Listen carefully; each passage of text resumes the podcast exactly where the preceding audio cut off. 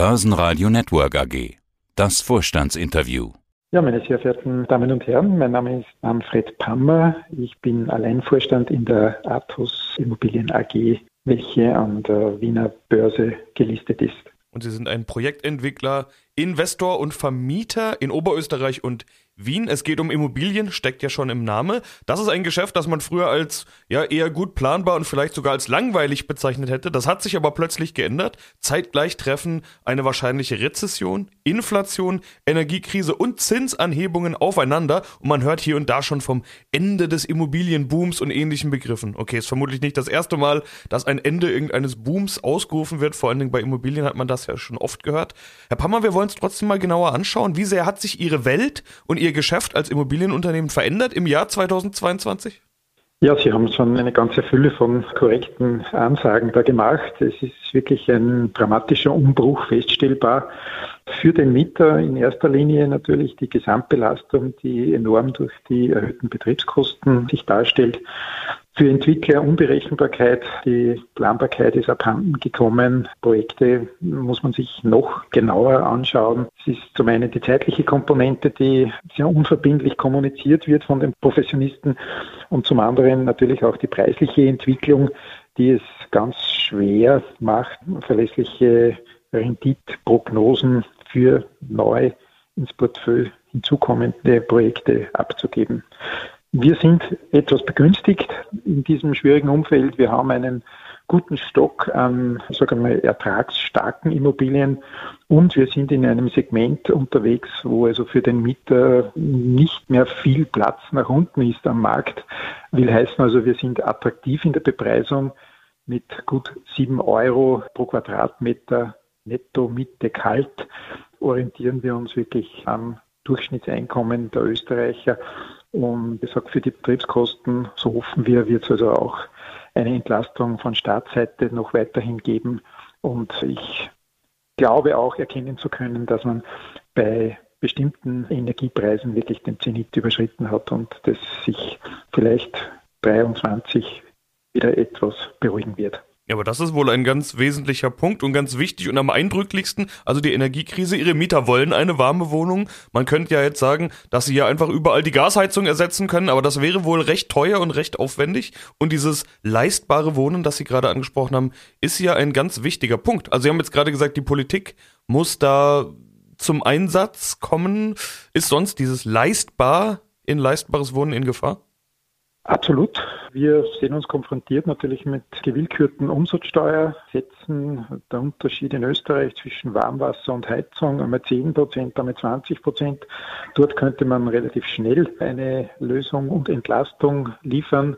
Weiters natürlich die Preisfindung von den Stromproduzenten, das Merit-Preisfindungssystem wo also die letzte teuerste Einheit quasi relevant für die Gesamtbepreisung sich darstellt. Und, und, und fängt bei der Planung an, wo also sage jetzt Stichwort kontrollierte Wohnraumlüftung, wo es nicht unbedingt erforderlich ist, wo Straßenlärm nicht vorhanden ist, bis zu manchmal auch einer Digitalisierungswut, das also alles mit laufenden Kosten, erhöhten Gestehungskosten und natürlich auch dann einhergehend mit einer etwas teureren Vermietung sich nur darstellen lässt für den Eigentümer, für den Investor. Und dort muss man, glaube ich, wohl überlegt, aber leicht gegensteuern, um das nicht ausufern zu lassen. Es laufen zum Teil bei Ihnen Sanierungsarbeiten in einigen Wohneinheiten, die sollen im November abgeschlossen sein, habe ich gelesen. Findet da diese Energiekrise schon Berücksichtigung? Ist das schon darauf ausgerichtet? Ja, es ist zum einen das Erscheinungsbild, das also verbessert wird, aber natürlich sämtliche Wärme den technischen Maßnahmen, die zeitgemäß sind, werden dort oder sind eingeflossen, weil wir sind unmittelbar vor dem Finale dieser Sanierungsaktivitäten, um eben auch auf der Betriebskostenseite entsprechend den Mieter zu unterstützen, dass also die bauliche Gegebenheit zeitgemäß wird sprechen unter anderem auch über ihre Halbjahreszahlen. Sie haben kürzlich ihren Halbjahresbericht veröffentlicht. Da habe ich unter anderem auch gelesen, dass sie zugekauft haben. Äh, wie haben sich denn die Preise im Berichtszeitraum entwickelt? Überall ist ja die Rede von Inflation. Steigende Preise am Immobilienmarkt, die kennen wir ja schon lange. Wie haben sich die Preise entwickelt? Ja, ich denke, wir sind ganz glücklich, dass wir die Kaufaktivitäten im Wohnbereich vor drei, vier Jahren intensiviert haben. Wir haben ja umgeschichtet. Aus gewerblichen Liegenschaften sind wir in das Wohnsegment stärker eingestiegen und konnten somit auch von den Gestehungskosten, sage ich noch, eine günstige Periode für die meisten unserer jetzt fertig werdenden Objekte für uns nutzen. Bei den noch im halb Dreiviertelstadium befindlichen Investitionen haben wir hart verhandelt, konnten Fixpreise erwirken und ich gehe davon aus, dass also die Preise sich nicht nach unten bewegt haben, wenngleich man auch sagen muss, wir erkennen Zeichen einer Stagnation in vielen Segmenten der Immobilienobjekte und ein Überangebot von Projekten, die eben aufgrund von Finanzierungsschwierigkeiten, Verteuerungen und in Österreich hat ja der Gesetzgeber speziell im privaten Bereich da einige Hürden erlassen. Die Finanzmarktaufsicht kontrolliert da die Banken sehr genau, ob die 40 Prozent vom Haushaltseinkommen maximal für die Kreditrückführung verwendet werden können, 20 Prozent Eigenkapital vorhanden sind. Und das sind natürlich alles auch kleine Bestandteile, die das Vermieten mittelfristig wieder attraktiv macht. Und somit sehen wir also kein Abrutschen der Preise, denn es wird speziell dort, wo viele Einfamilienhäuser in Planung sich befunden haben und wo jetzt die Finanzierung nicht zusammenkommt oder diese Formalkriterien nicht erreicht werden, dort wird man auf Mietwohnungen zurückgreifen und dem haben wir Rechnung getragen vor zwei, drei Jahren, dass wir uns auch in der Peripherie angesiedelt haben, dort wo vielleicht bei unveränderter Kreditgewährung ein Einfamilienhaus auf die grüne Wiese errichtet wird, geht man jetzt in die Mietwohnung und dafür haben wir, so denke ich, attraktive Angebote. Sie hatten aber auch in einem der Interviews der Vergangenheit gesagt, dass Mehrbelastung auf die Mieter übertragen wird. Wie viel Mehrbelastung kann denn auf Mieter übertragen werden, damit die Mieten weiterhin leistbar sind? Gute Frage. Also diese Indexierung, dass wir die entsprechend der von der Statistik Austria bekannt gegebenen Größe zur Gänze auf den Mieter übertragen. Das wird sich nicht ganz für uns darstellen lassen. Wo wir Probleme haben, ist auch in der Folgevermietung, dass wir sehr oft Zweit-Drittvermietungen nicht mehr mit den Preisen vermieten können, die wir beim vorangegangenen Mieter haben. Aber im Schnitt würde ich sagen, auf das Gesamtportfolio müsste man von fünf bis sechs Prozent Netto-Mietpreiserhöhung ausgehen können. In der Vergangenheit gab es bei Ihnen auch immer mal größere Verkäufe, haben wir schon oft drüber gesprochen. Ist ja auch der Neuausrichtung geschuldet. Sie hatten es vorhin auch schon kurz angesprochen, dass Sie sich auf Wohnen konzentrieren. Weg von Fachmarktzentren, Büro, Gastro, das waren alles Dinge, die bei Ihnen mal dabei waren, hinzuwohnen. Wie weit sind Sie damit eigentlich? Also gibt es da noch Verkäufe, gibt es da noch äh, Altbestand, der noch abverkauft werden kann? Ja, Gibt es noch, allerdings in sehr bescheidenem Ausmaß. Wir sind also jetzt nicht mehr aktiv am Verkaufen, weil die verbliebenen Objekte durchaus rentieren. Aber wenn sich entsprechende Verkaufsfenster bieten, würden wir das sozusagen auch vollständig aus unserem Portfolio eliminieren. Und Stichwort Bauen, auch da wirken ja gleich mehrere Faktoren. Es fehlen Baustoffe, Grund sind noch immer unterbrochene Lieferketten. Der Krieg in der Ukraine, der ja offenbar gerade weiter eskaliert, macht die Situation nicht gerade einfacher. Fachkräfte fehlen überall, viele Handwerker sind ausgebucht und schließlich noch die Zinsanhebungen, also Kredite werden teuer. All das sorgt dafür, dass Bauprojekte, wie man hört, zum Teil schon verschoben werden, äh, teilweise ganz abgesagt werden. Wie ist die Lage aus Ihrer Sicht? Betrifft Sie das in irgendeiner Form?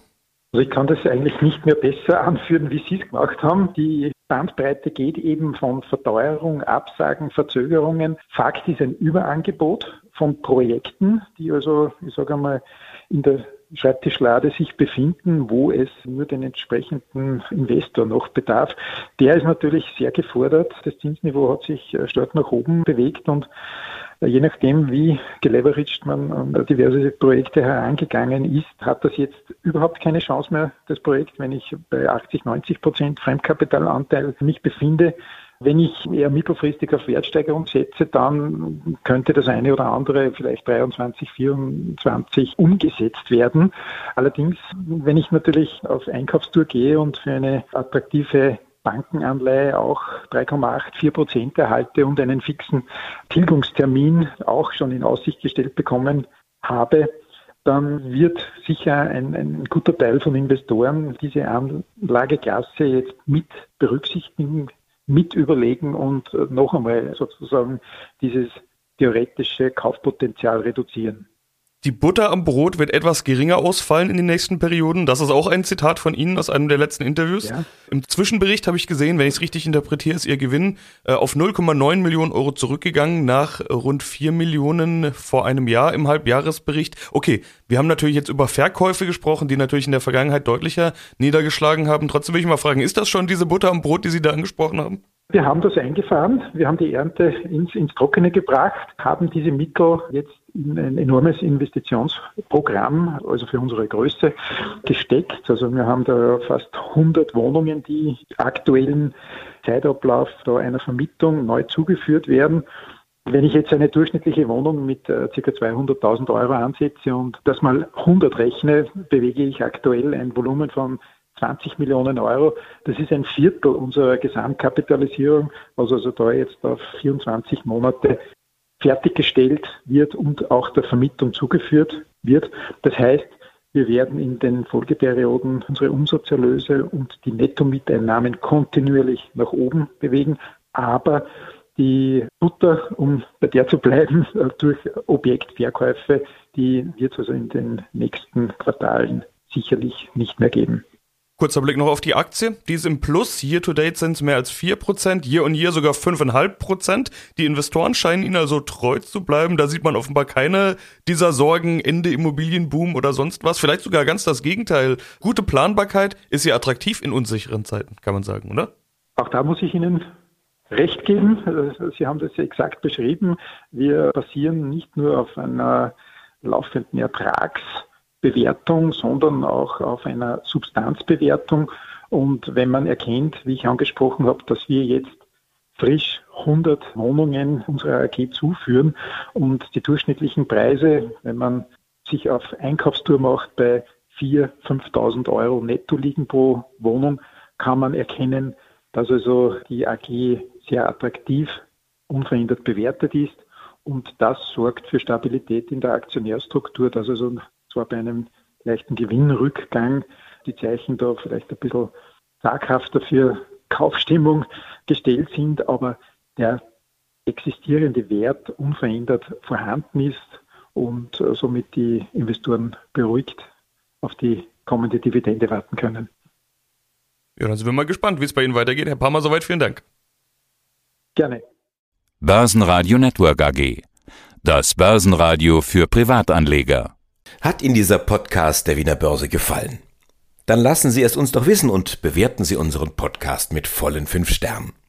Vielen Dank und bis zum nächsten Podcast. Alles rund um Börse.